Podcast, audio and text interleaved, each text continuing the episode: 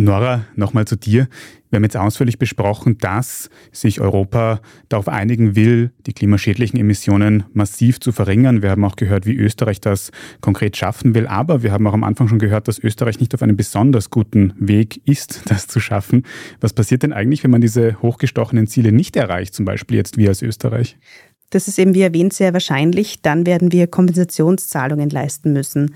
Das heißt, es wird wahrscheinlich andere Staaten geben, die die Klimaziele erfüllen und die werden dann Überschüsse haben. Die können ihre CO2-Zertifikate dann an andere Staaten verkaufen.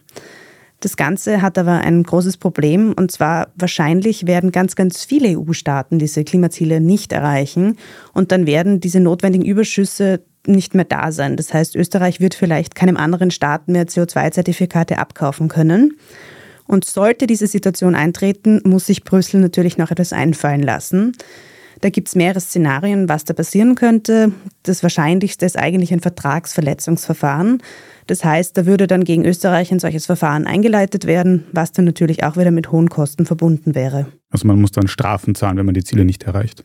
Genau, also da wird dann überprüft werden, wie weit Österreich tatsächlich seinen Verpflichtungen nachkommt. Das nächste Mal wird es 2027 überprüft. Da könnte spannenderweise so sein, dass wir den Zielvorgaben tatsächlich noch nachkommen. Das liegt jetzt aber nicht daran, dass wir wahnsinnig viel eingespart haben. Das sind einfach die Effekte durch die Teuerung und auch die Corona-Effekte, die wir da quasi noch mittragen. Kritisch wird es dann 2030 bei der nächsten Überprüfung. Da ist aller Voraussicht nach die Wahrscheinlichkeit, dass wir das Ziel nicht erfüllen, sehr, sehr hoch.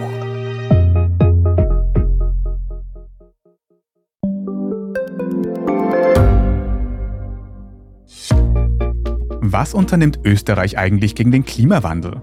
Wie viel betrogen und bestochen wird im Profisport? Und wieso verdienen Frauen immer noch weniger Geld als Männer? Ich bin Margit Ehrenhöfer. Ich bin Tobias Holub. Wir stellen die brennenden Fragen unserer Zeit. Und die Standardredaktion liefert Antworten. In Thema des Tages von Montag bis Freitag um 17 Uhr, überall, wo es Podcasts gibt.